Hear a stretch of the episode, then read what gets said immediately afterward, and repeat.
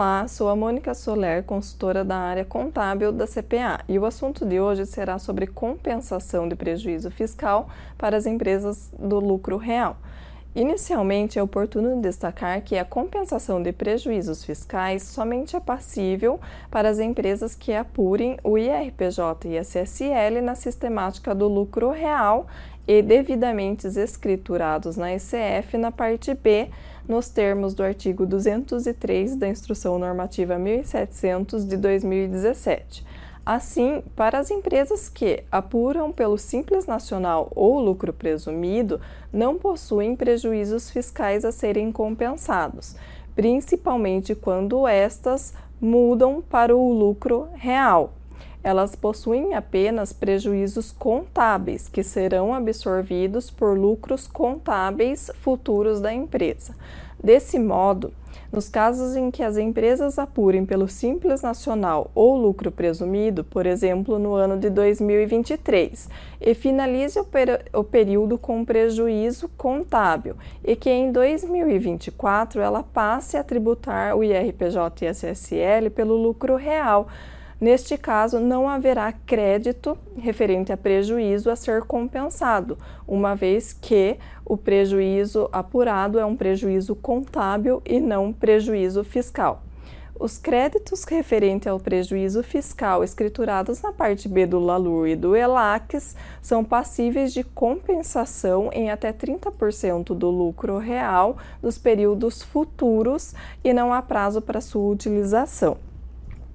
Nesse sentido, para fins de determinação do lucro real e do resultado ajustado, o lucro líquido, depois de ajustado pelas adições e exclusões previstas pela legislação do Imposto de Renda e CSL, poderá ser reduzido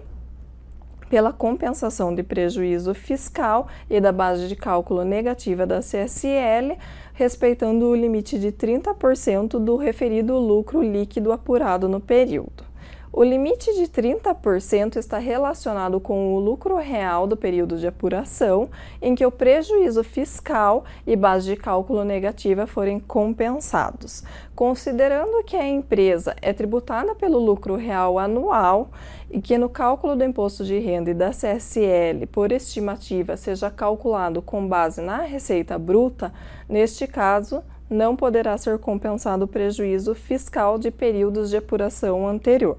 No entanto, considerando que a empresa levante balanços ou balancetes de suspensão e redução para pagamento do IRPJ e CSL no período, neste caso, poderá ser compensado prejuízos fiscais apurados até 31 de dezembro do ano anterior, respeitando o limite de 30% do referido lucro líquido ajustado no período. Nos casos em que a empresa adota o lucro real trimestral, o prejuízo fiscal evidenciado em um trimestre pode ser compensado nos trimestres seguintes, observando o limite de compensação, visto que a apuração é definitiva. Ainda, seguindo com mais um exemplo, considerando que a empresa apurou pelo lucro real em 2021 e 2022 e apresentou prejuízo fiscal e que esses estão devidamente escriturados na ECF na parte B do LALUR e do ELACS, e que, caso a empresa tenha retornado para o Simples Nacional ou para o lucro presumido no ano de 2023, não será possível a utilização de,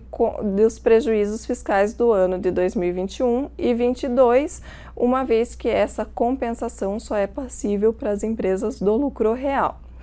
Caso a empresa retorne para o lucro real no ano de 2024, ela poderá utilizar os prejuízos fiscais do ano de 2021 e 2022, devidamente escriturados na parte B do LALUR e do ELACS, para compensar até 30% do lucro líquido apurado. Por fim, a compensação do prejuízo fiscal já apurado, a pessoa jurídica do lucro real só não poderá compensar seus próprios prejuízos fiscais se, entre a data da apuração e da compensação do prejuízo, houver ocorrido ou cumulativamente modificação do controle societário e do ramo de atividade. E este foi o assunto de hoje. Obrigada a todos e até a próxima.